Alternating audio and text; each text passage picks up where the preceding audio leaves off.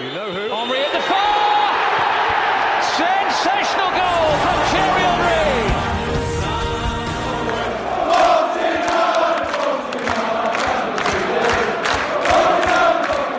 Above all, I am like you. I'm an Arsenal fan.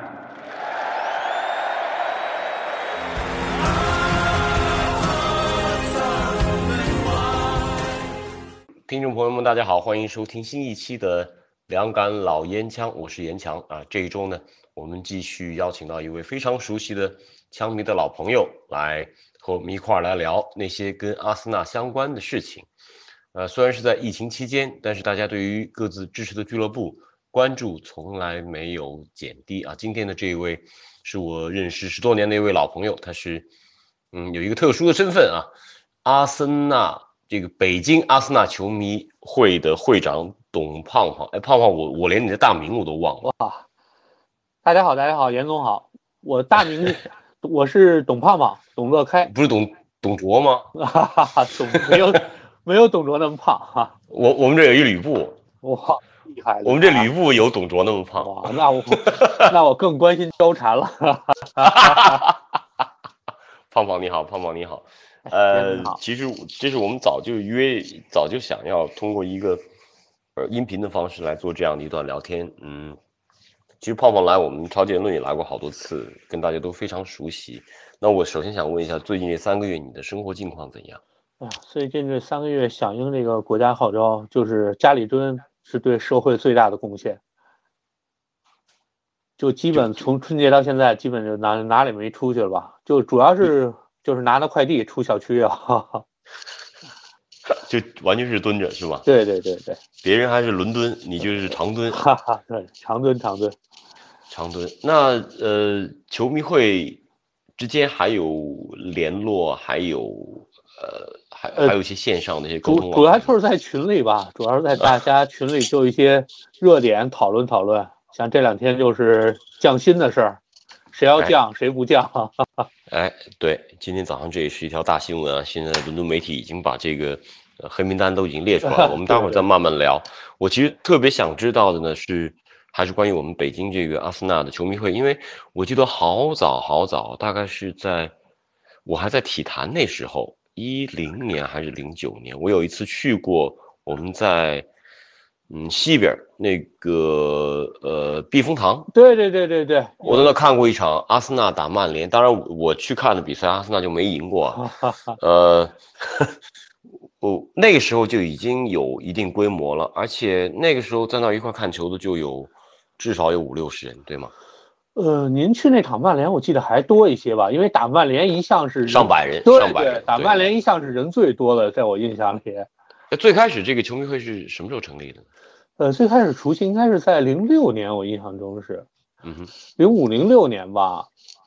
最早时候有一位叫老王的老王的同志，老王现在已经就是定居昆明了，比较遥远了。不是去了缅甸吗？我记得咱们一块吃过一次饭。对对对，他是他是公司先派到缅甸去工作，然后他就近就把家安在了这个昆明，现在也成家生子。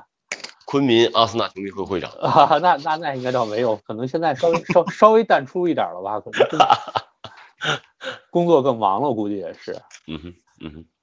哎呀，回忆还是那呃那时候那次还不是第一次跟严总有接触，再早的我回我们在之前就碰到过。对，是零七年的冬天，严总去北大，可能是北大学生会邀请您去做了一个讲座，关于英超，关于足球。然后当时他们把这个通知的帖子发在了枪手论坛，然后我看到了之后，我也就去去了。他那个是就是可以邀请大家都去参与的。我记得那个教室有当时去的人不少，有也六七十人，我记得北大学生为主，可能还有别的高校的。嗯，我印象很深。我也有印象，当时是北大那个学生会组织的，对，就像一个这种。呃，文化讲坛一样的去做这样的一些分享，对对对，还真是。那个时候阿森纳球迷就挺有声势了，是吧？在对，那时候那是零七年的十二月份，我记得，就是这个球迷会的蓬勃发展啊，就是当年那个叫做天盛吧，我记得对，就是新英的前身，对，Win TV，对对对，他们把这个版权买了，电视上看不到了，所嗯以那时候网络也不像现在就是那么方便、那么流畅，所以很多人都出来看。没错。所以那个时候好像还是通过机顶盒有，我记得好像有两个赛季吧。对对对对对，好三个赛季，好像三个赛季，很呃，贵。第三个第三个赛季他他做不下去了，后来就释放出来了。哦，对，后来后在新浪，在别的地方，在那个在 Tom，我还在 Tom 和新浪都说过英超嘛，哦我记得第三个赛季好像是这样。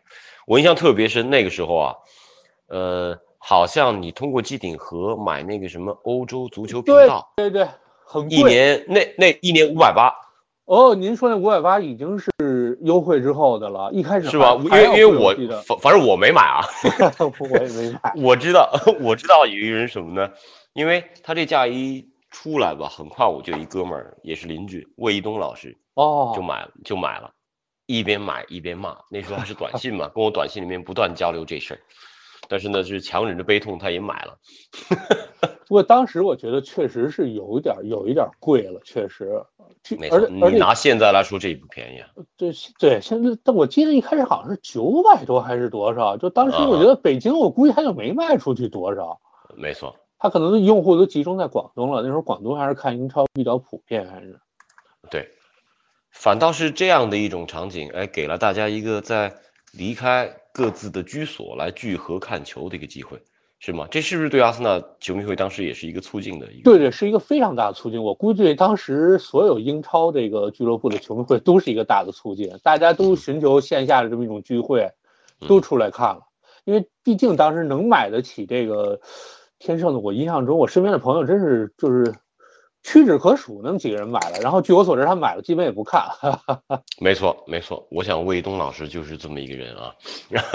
呃，那这个球迷会最开始就这些人聚合都什么样的方式呢？那时候也没有这么好的智能手机啊，然后可能都是在 BBS 啊，在各种论坛里面结识的，是吗？对对，那时候主要是枪手论坛，那时候我上的就是枪手论坛，我是零四年注册的，他应该是零四年成立的，我也是零四年注册的，算比较五行五行老师嘛，对对对对对对，五行老师，我跟五行老师还见过两次，对，对对，成都的五行老师，哎呀，那真是很重要。那时候还叫阿森纳中国网吧，我记得。啊，对对对对对对对对，那时候这个论坛里面专门给北京就是辟了一个算什么分部吧，就是分坛分坛，嗯因为北京这个参加活动的人数还是比较多的，而且那你那时候你那时候是青木堂堂主吗？没有没有，那时候我还没有，那时候我是新，那时候我还是新人。他们最早也是有踢球，有这个，后来开始有看球。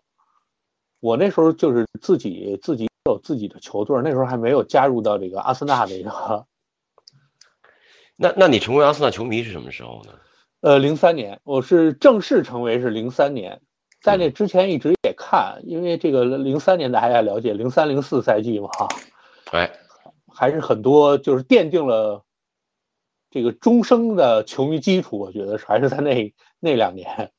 嗯，呃，整个这个球迷会延续到现在，大概有有多少成员？大家平时还有怎样的一些活动吗？当然，我是指这个疫情之前啊。呃，咱们全北京就是现在据我们统计啊，就是一个是就是注册的这个阿森纳官方中国会员呢，大概在三千人左右，然后来参加过活动的，就是人数人次就更多一些了。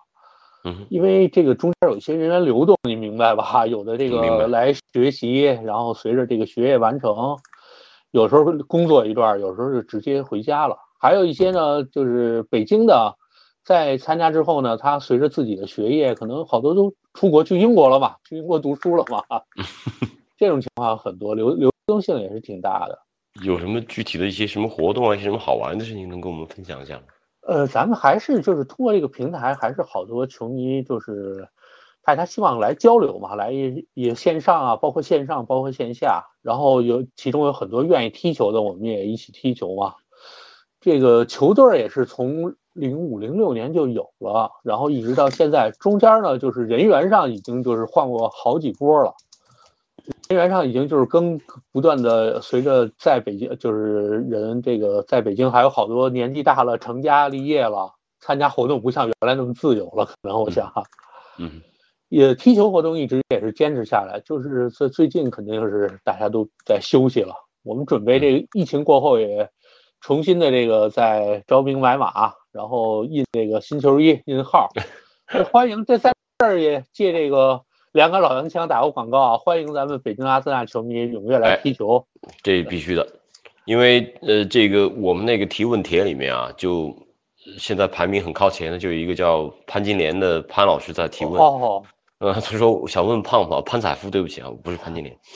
呃，他比潘金莲这个体重要多了一倍。他想问问胖胖，阿森纳北京球队战绩如何？我们这个战绩总体来讲还是跟阿森纳俱乐部匹配的是吗？呃，基基本匹配的吧，尤其近些年更是匹配了。我们这个在一五一六年左右参加了，就是几次这个北京市的，就是各球迷会之间的比赛。有一届还是斯克赞助的嘛，我记得。没错。严总还去给我们开幕式，就严总去那场，我们那个啊。赢了这个上届冠军，强大的尤文图斯，印象很深，印象很深。对对对，我有印象，我有印象。我，哎呀，踢了好像那个十一人的比赛吧，踢了三届，然后我们成绩还在中上，我印象中没记错的话是两届第四，一届第五。那像潘金莲这样的号称什么通州罗西基的，能有上场机会吗？哎呀，这个潘老师啊，潘老师主要看就还是看体型问题。潘老师技术懂了，懂了，技术非常好，技术非常优秀。现在就是这个这个要再踢这个大场，我估计怕强度可能稍微有一点大。但是潘老师，潘老师通州罗西基那是没问题啊。OK OK，呃，这我就不得不提啊，就是呃，球迷当中现在尤其社交媒体这几年的发展。实际上是扩大了很多呃人与人之间这种结识的机会吧，像阿森阿森纳 fan TV 啊，这个组成这个 DT 这样的个体出现，我是在过去在疫情之前有段时间，我看见他不断的去到那个 Talk Sport，就英国那个一个体育的一个电台啊，已经开始在一些呃传统媒体当中，在一些节目当中呈现了，这其实就是很明显的从一个自媒体，透过社交媒体这种分发表达。呃，意见的采集和内容的生产，它慢慢的往主流化的方向去靠拢。我不知道，呃，胖胖，你作为一个球迷，你是如何来看待呃你所认知的这个 DT 和他们的一些表达？然后，中国球迷，中国的阿森纳球迷和英国和其他地方的阿森纳球迷在表达方式，在呃行为逻辑这方面有哪些不同吗？呃，因为我感觉像 DT 这个，他们有些优势，就是因为在伦敦嘛。他这个离这个球场、离俱乐部、离球队这个更近一些，而且你像他，我看他的那些直播都是在比赛前或者赛后，尤其就是赛后第一时间就反馈出来他们的一些想法呀。哎，他们可能就是更表达的更直接、更强烈一些。嗯，然后。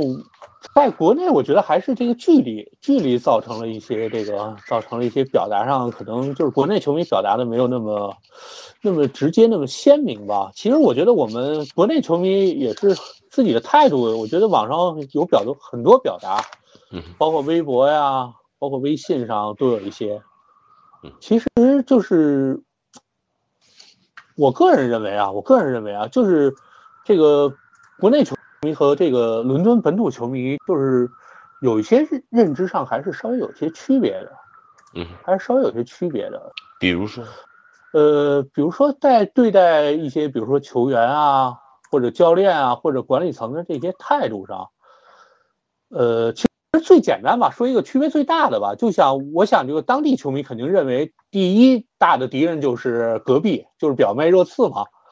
可是，可是从国内的角度来讲，我看了一些统计，就是可能觉得最大的敌人是曼联，这点是不是可能区别最大的一点？我觉得，呃，你现在还这么认为吗？因为我现在就是觉得敌人很多，包括一些什么啊，沃特福德、伦敦之王、水晶宫之类的都出来了，还有什么狼？呃，对。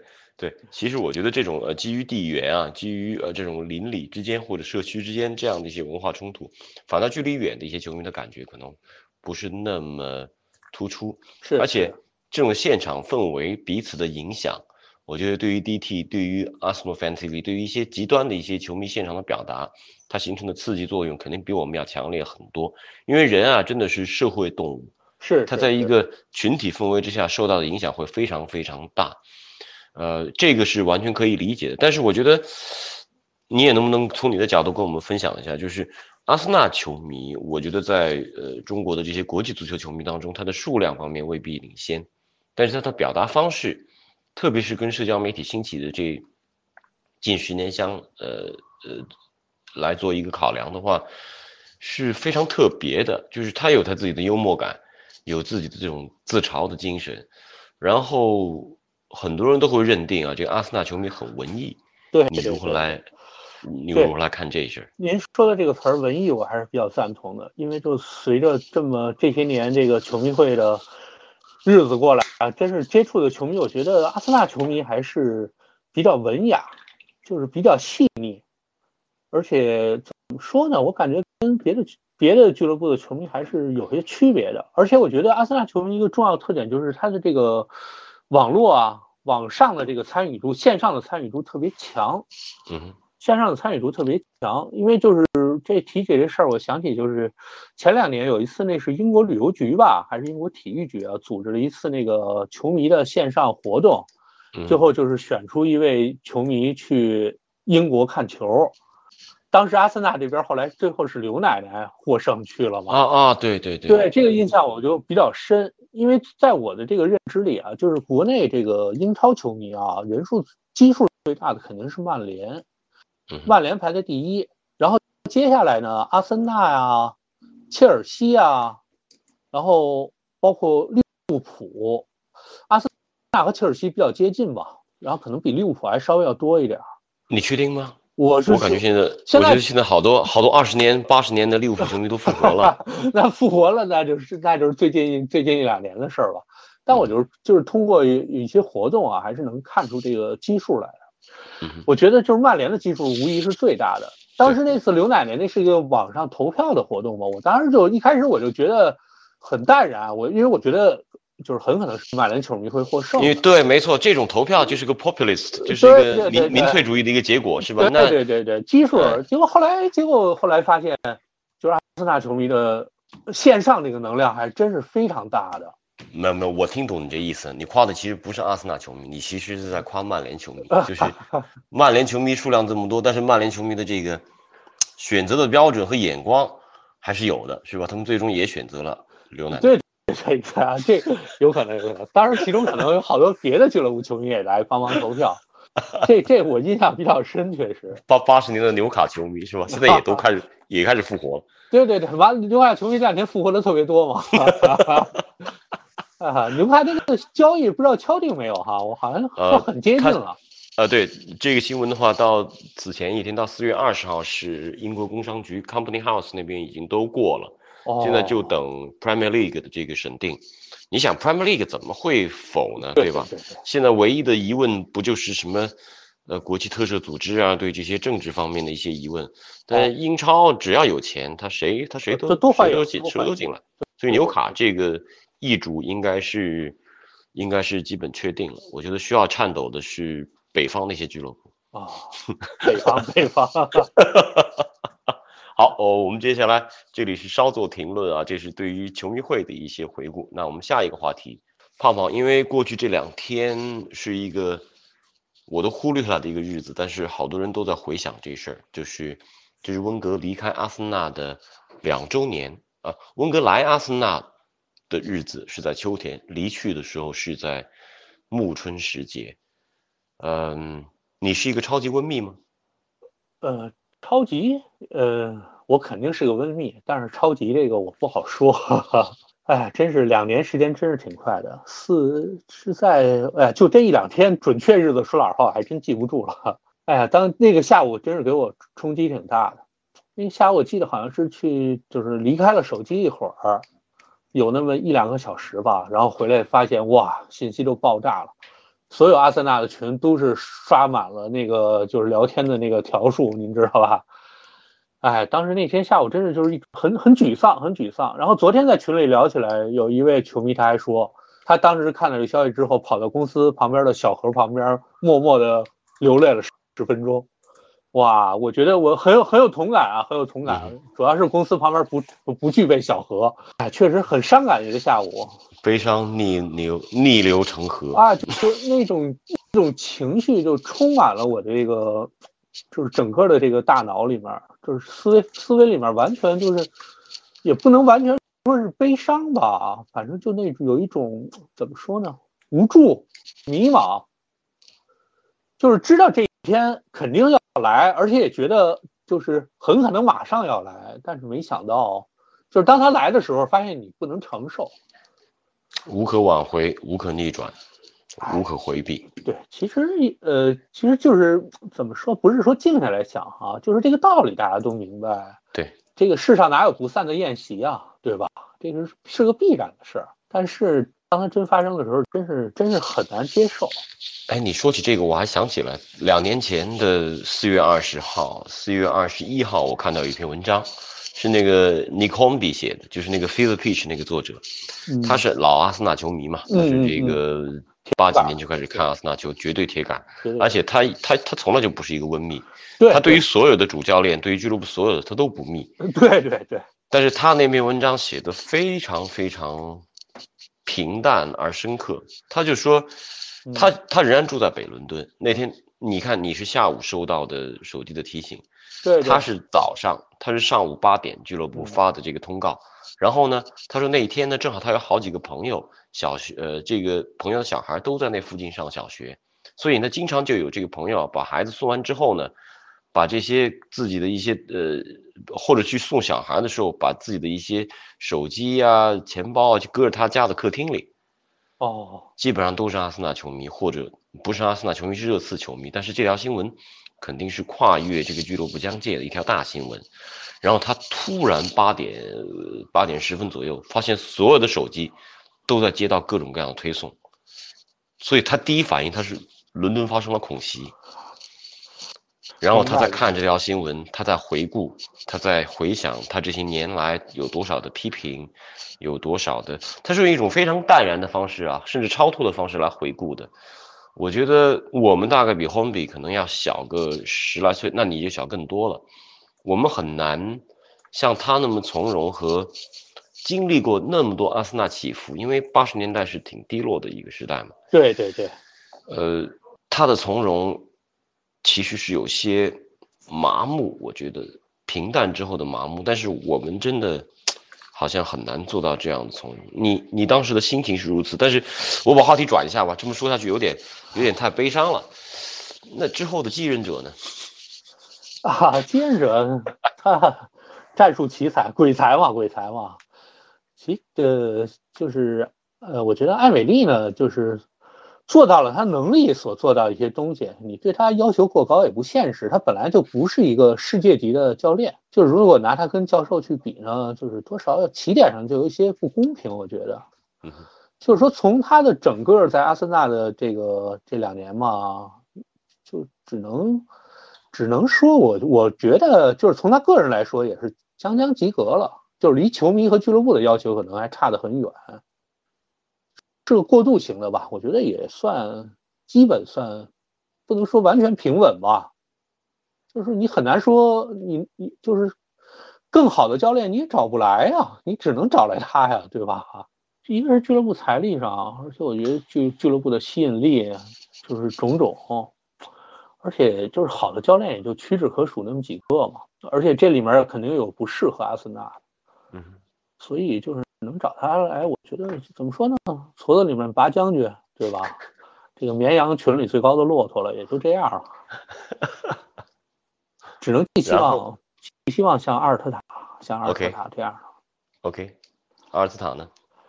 阿尔特塔给他时间吧，我觉得还是在向好的方向走啊，只能不断，只能给他时间，然后看俱乐部给他财力上的支持，很很艰难，不得不说确实很艰难，因为英超现在竞争这么激烈，你像这个啊纽卡斯老板这种财力的，我看了一下他财富好像两千六百多亿吧。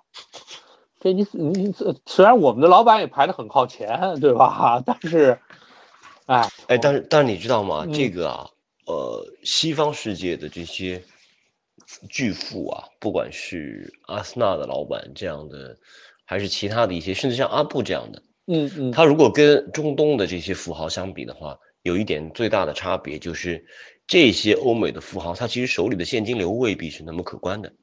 因为你说啊，这个克伦克家族他可能是有几百亿美元的这个家产，但是他能拿出来多少现金？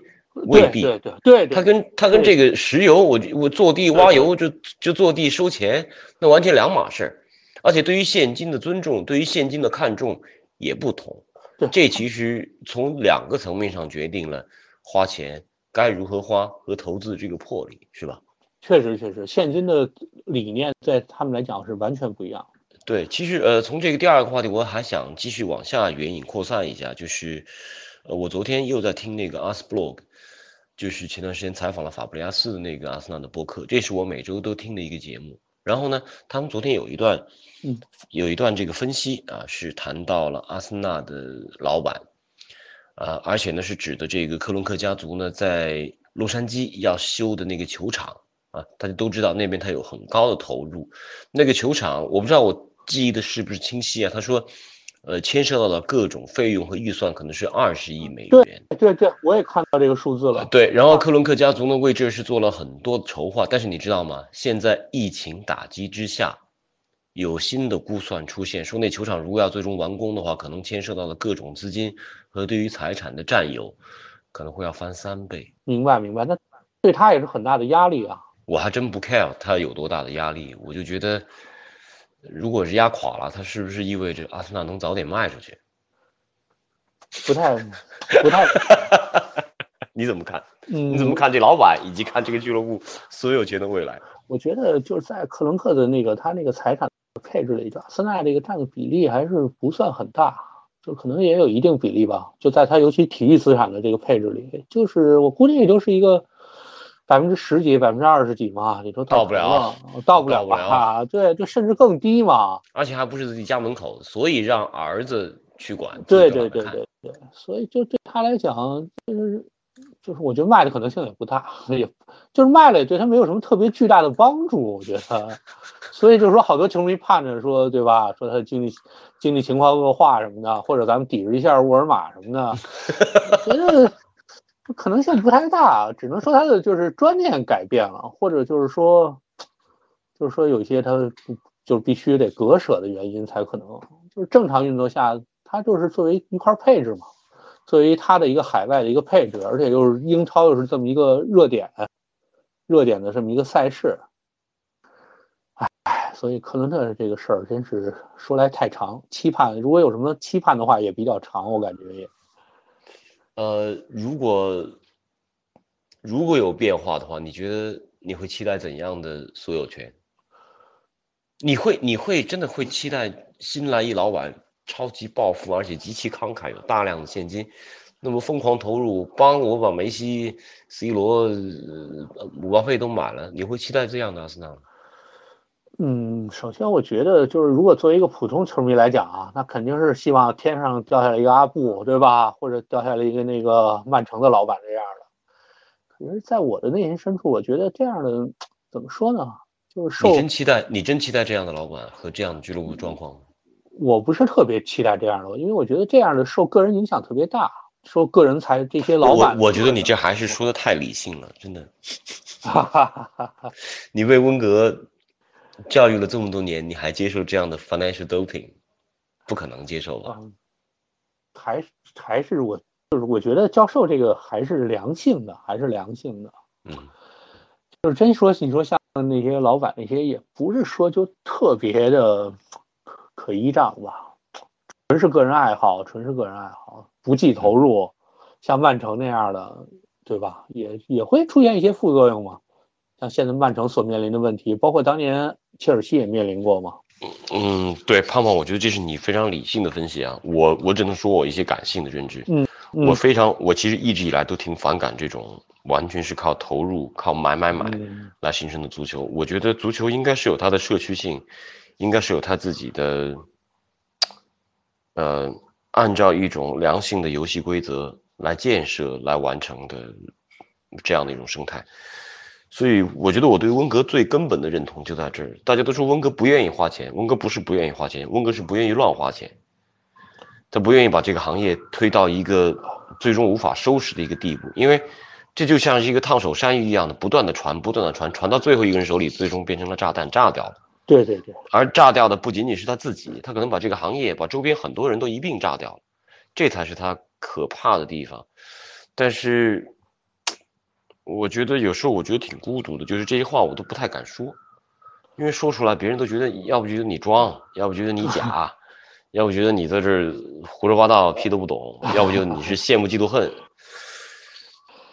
确实，确实就是像泡沫啊，像刚才您说的那个，就是个击鼓传花的游戏嘛。就是这个东西总是我总觉得是很大隐患的。其实看看英超，想想中超，对吧？你像现在都有这个问题。我昨天在做那个言论直播的时候，我没憋得住啊！我又一次问大家一个问题，我就说，我们看了，因为前两天不光是这个温格两周年，还有一个呢，这个是上周末应该是。中国职业联赛，中国职业化足球职业化所谓的改革二十六周年，我特别想问问大家，中国足球职业化改革二十六周年了，中国足球进步了吗？恒大是很牛逼，恒大修世界上最大的球场，世界杯决赛恨不得最都得在他那儿办，但恒大的存在对中国足球有帮助吗？推动了中国足球进步吗？你说说看。我我觉得，我觉得职业化这二十六年真是没什么太大，没什么太大变化。我觉得，而且我我烧了多少钱？呃，我觉得就除了让这个呃球员球员的收入上百倍、上千倍有了吧？我觉得，嗯，不光不光球员，恒大也成功了。对对对对对，但是我觉得这个企业成功了。但是我觉得从就是中国足球的总体来讲，我觉得 真是没什么变化。而且我觉得咱就说的最简单的，我觉得球越踢越臭了嘛。对啊，你现在还有几个比当年范志毅、高峰、郝海东他们踢得更好的？孙继海还有吗？我觉得，反正在我看来，就是球员的这个个人的技术水平什么的，我觉得真是每况愈下。说句不好听的，黄鼠狼下耗子，一代不如一代。所以，看，所所以，我赶紧赶紧得收住啊！这变成中国足球批判就不对。中国批判，对对对。我我我，所以我赶紧得转向一个话题。那么，降薪你如何看？降薪是对的吗？嗯，我我指的是阿森纳降薪。阿森纳降薪，我觉得有道理。我觉得降薪有道理，但是就是像今天吧，今天早上热点我看了，有有有，现在的是有三位高薪球员不愿意降嘛？哎。我觉得他们说的也有道理，他们说的就是说，就是一个总体评估下来之后，再来决定降不降，降多少。因为你这个赛季到底还踢不踢完，到现在也不知道。如果你要是最后突击一下，就像一就像他们计划的，比如说在一两个月、两三个月之内，啊一两个月吧，突击踢完的话，如果你这个比赛任务完成了呢，你再给球员降很多，我觉得也不是特别合理。但如果这个如果没有如果没有疫情。其实根本就不存在降薪这一说，对吧？对对。但是疫情直接对阿森纳俱乐部带来的打击是它最重要的两块收入：比赛日收入以及媒体版权收入。特别是比赛日收入，这个损失可能是巨大的啊！以前每场比赛，呃，上个赛季比赛日收入是九千六百万英镑，咱们就算吧。如果是二十五场比赛的话，那每场比赛都得有呃好几百万英镑的比赛日收入。那你每个月。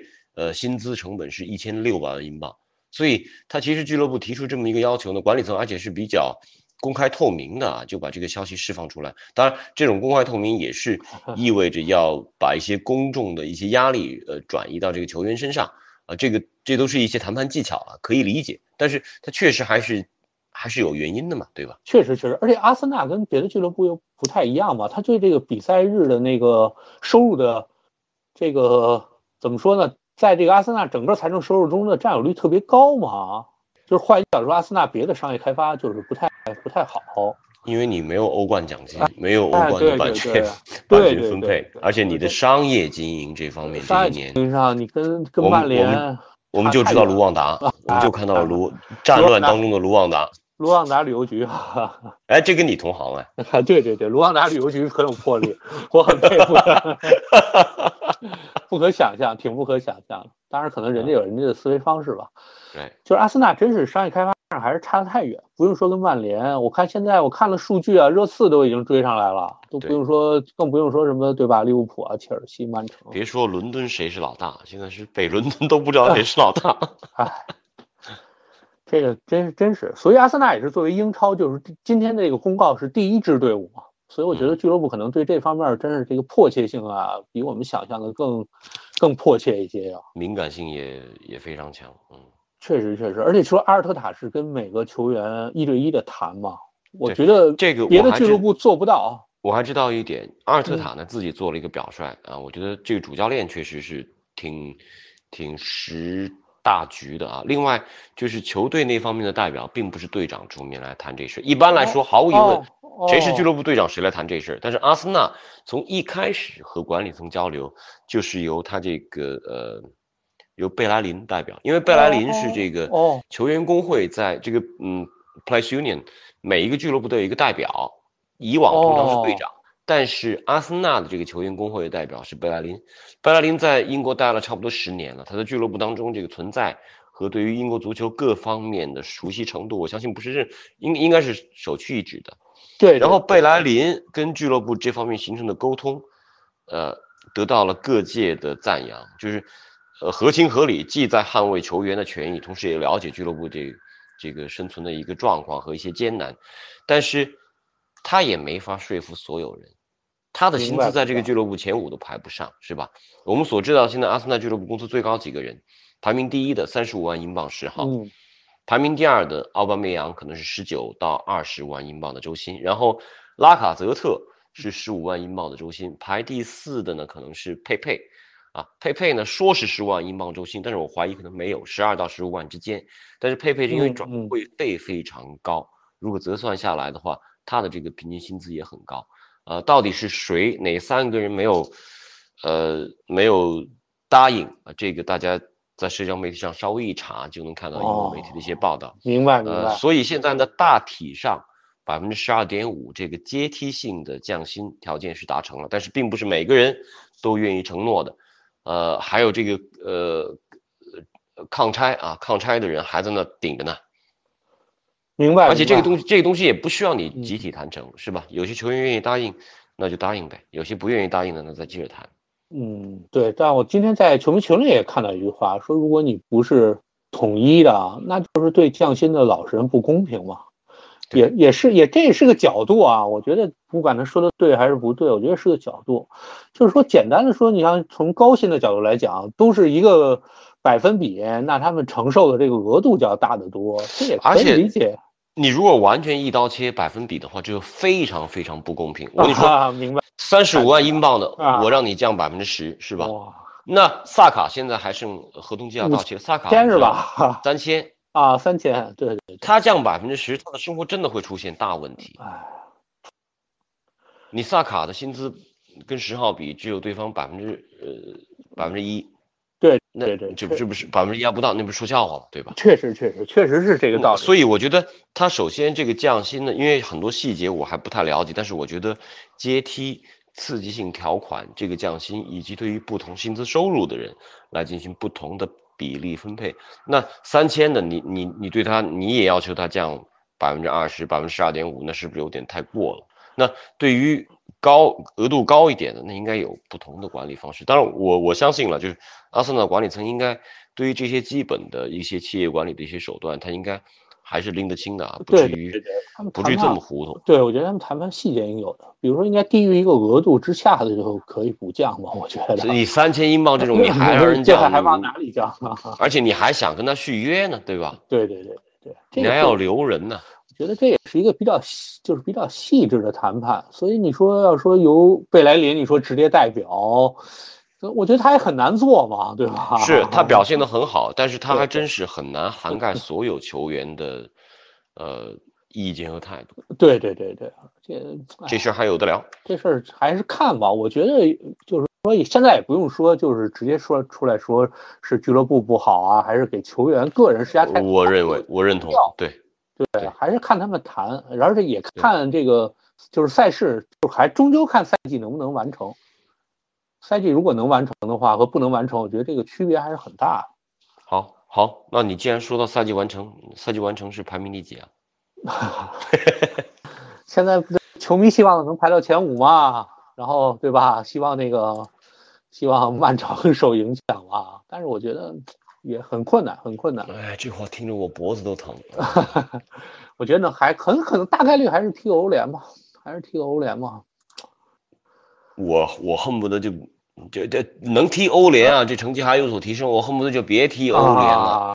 你是又是那种对吧？要是摔就一下摔摔彻底粉碎是吧？不是不是，我主要是考虑到欧联的投入和产出成本完全不成比例。啊，对，占用的精力其实也很大，又要经常。他其实比欧冠有时候还累。对，还要踢很远的客场，而且好多交通不方便的国家，对吧？都像一些，尤其俄罗斯幅员太辽阔。嗯，确实，哎。呃，潘老师，咱们最后一点时间，因为呃，微博上今天早上发这条贴有好多提问的，我在这儿其实有些已经覆盖到了，像潘金莲啊，像这个 DT 我们都覆盖到了。现在我觉得呃有有一些问题我想问一下，像那个海海布里的一抹红 V 啊，他说是什么让你坚持阿森阿森纳这么久？呃，我觉得后来就变成信仰了，一开始是一个爱好，嗯，后来逐渐变成信仰。我觉得在这个转变过程中，就是教授发挥了无限大的作用。嗯，就是后来，就是怎么说呢？一开始都是从球员来爱球队我是，我是这个博坎普的球迷，最早对最早博坎普的球迷。然后后来到队里，我最爱的两个球员，一个就是法布雷加斯，另外一个就是范佩西。嗯，然后从他们之后，我最爱的唯一的人就是温格了。嗯，当然也有像三弟这样很受人喜欢的，但是我觉得就是支持支持，真是由爱好变成了信仰，而且也变成了一种习惯吧。习惯，对对对，没错没错。而且我的社交的这个圈子，就是逐渐也固定在这儿了。很多认识十几年的球迷嘛，那天回忆起来，对，零六年一起看欧冠的球迷，到现在您算掐指一算十四年了。对，然后像十年左右的球迷。那就是更是大把的了。所以说到这儿，咱们特别希望这个老王啊能听到，隔壁老王能听到这期节目。我们还记得他那次约着我们一块儿在你们北邮附近那个离你家也不远吧？那那那那个饭馆，咱们一块儿吃的那素菜，好像素菜，素菜，哎，还不错，真不错。那天我还真是。挺挺受感动。转眼十几年了，因为是老王那个啊，老王信佛了吧，所以要吃素。对对对对，所以老老王是为自己当时去缅甸呃做准备啊。啊呃，继续，还有些还有几个提问的，这个我不靠谱啊，说会连线 DT 吗？哎，我觉得他倒给我这节目提供了挺好的一个思路，我找找看有没有办法能找到 DT。呃，然后还有个神马路过说潘金莲怎么办？没关系，潘金莲那边有有西门庆的啊。好，然后有这个黄央啊，这个鸭子 soda me，他在问啊，最近在看怀旧比赛，看到赫莱布罗西基宋时代的比赛，貌似是我场最后的美丽时光。为什么放宋和赫莱布走的这么轻松、便宜，而且毫无征兆，进步也没有？一直想不明白，胖胖你如何回答一下？哎呀，赫莱布和宋还是当时就是大情况下嘛，而且当时他们都是去了巴萨吧，如果没记错哈，就是就是对职业球员来讲，就是如果巴萨召唤他们，他们还是很难拒绝的。尤其像宋、赫莱布，赫莱布那会儿我有自己的看法，赫莱布那会儿啊，就是厌恶了英超的那个粗野踢法。我对赫莱布印象特深，他最后的一场比赛就是嘛，他当时被爆裂的那种，就是近乎伤害的铲伤。然后他当时就是很生气的，也做了一个类似动作。然后我当时就觉得，我说他肯定要走。那时候还一点消息都没传他要走。其实那之前他跟国米传过吃雪糕那个绯闻，哎啊，心思有所浮动了。对对，但是他后来怎么说呢？其实还是这些球员好多都是在阿森纳才最灿烂，走了之后就是走了之后还依然灿烂的，我觉得屈指可数。嗯，屈指可数。呃，下一位啊，这个森斯 Guna，他说最近一次参加董哥活动啊，是去年欧联杯决赛那场，严强也去了 V Sports。两位当时看完的第一感觉是什么？我当时觉得虽然输了，但是活动里的 feel 很好，像一个大家庭。呃，我先回答一下胖哥，我当时没有感觉，因为我在看完之前就走了。啊，理解理解也理解。那天咱们在一块儿，不是李可也在那儿吗？对对对，我是看完，我看到可能丢两个球吧，我当时真的是无法忍受，我大概七十分钟不到我就走了。哎，那个场确实确实踢得不好，确实踢得不好。嗯，又是一个老，但那个活动，那个活动真的让我都觉得很震撼。活动搞得非常好，当时我记得是阿森纳中国爸爸，然后四克，还有足球周刊的那个安然安总。没错，都做了很很多工作，都做了很多工作，包括李可也来了嘛，大家也很高兴。就是阿森纳球迷在搞活动、搞气氛这块儿一直是没问题的，就是关键就是成绩不能尽如人意。不过说老实话，我现在就是稍微的啊，稍微的、稍微的看淡一点点、一点点了。嗯，觉得大家就是聚在一起，这个输赢呢不是不重要，但不是最重要。OK 啊，这个 V N。范先生啊，问董哥在球迷协会足球队力保球门不失，怎么做到的？是门线技术好，高接低挡，还是直接挡了半个门？我现在已经做不到挡半个门了，只能挡三分之一了。这个球迷，我昨天在群里已经对他进行触及灵魂的批判。哦，那在这里要艾特一下潘金莲老师啊。哦，这个 people 说，呃，想起了我大概三年前写的球迷组织发展必由之路啊，我不知道这位 people 幺八是不是阿森纳球迷，但是我相信啊，他这样的分析应该还挺有意思啊，球迷组织发展的必由之路。那我就以这个问题结束我们今天这一段聊天好吗？因为回到球迷协会本身，回到我们自己对于各自。球队的支持，就像你前面提到的，输赢仍然很重要，但是这个过程和大家一块欢聚的这样体验，会比输赢还重要。对，我觉得就是一个球迷组织嘛，大家从最早的这个因为共同的爱好聚在一起，然后随着他这么多年一直传承下来，逐渐也有了自己的传统。我觉得，而且就是我觉得比较好的就是，它让广大球迷在这个平台上能结识到一些朋友。能结识到一些，就是我觉得啊，就是说会让你们这个友谊友情延续很久的朋友，我觉得这是一个最大的收获。俱乐部嘛，有巅峰有低谷，这个谁都避免不了。就是成绩是很重要的一部分，但它也不能是肯定不是完全的。更多的是大家在平台上结识，我觉得这个这个最重要。大家志同志同道合嘛。好，非常好，非常好，谢谢谢谢胖哥。啊，谢谢严总，我们我们这次就聊到这儿，好吗？好的好的。好的，呃，最后打个小广告，然后咱们这个微博回头这个节目的微博转发呢，就是球迷会这边准备了一些礼物，欢迎大家来转发，比如说有有有一些像啊比较应景的口罩啊 之类的，欢迎大家来转发，回头大家微博上关注就好，关注四个直接就可以，好的。谢谢严总，多谢多谢胖哥，大家各自嗯在疫情期间保证各自的安全啊，虽然现在也开始逐渐复工了，但是还是安全第一。对对对，大家多保重，身体最重要。好的好的，那谢谢胖哥。好，谢谢严总，谢谢严总。OK，我们回头再聊。好，有机会再聊，有机会再聊。嗯嗯，拜拜。拜拜拜拜。So clear, I can disappear in Highbury. Food and rent, I can just afford the odd night out, but nothing more. What a way to stand still on the hill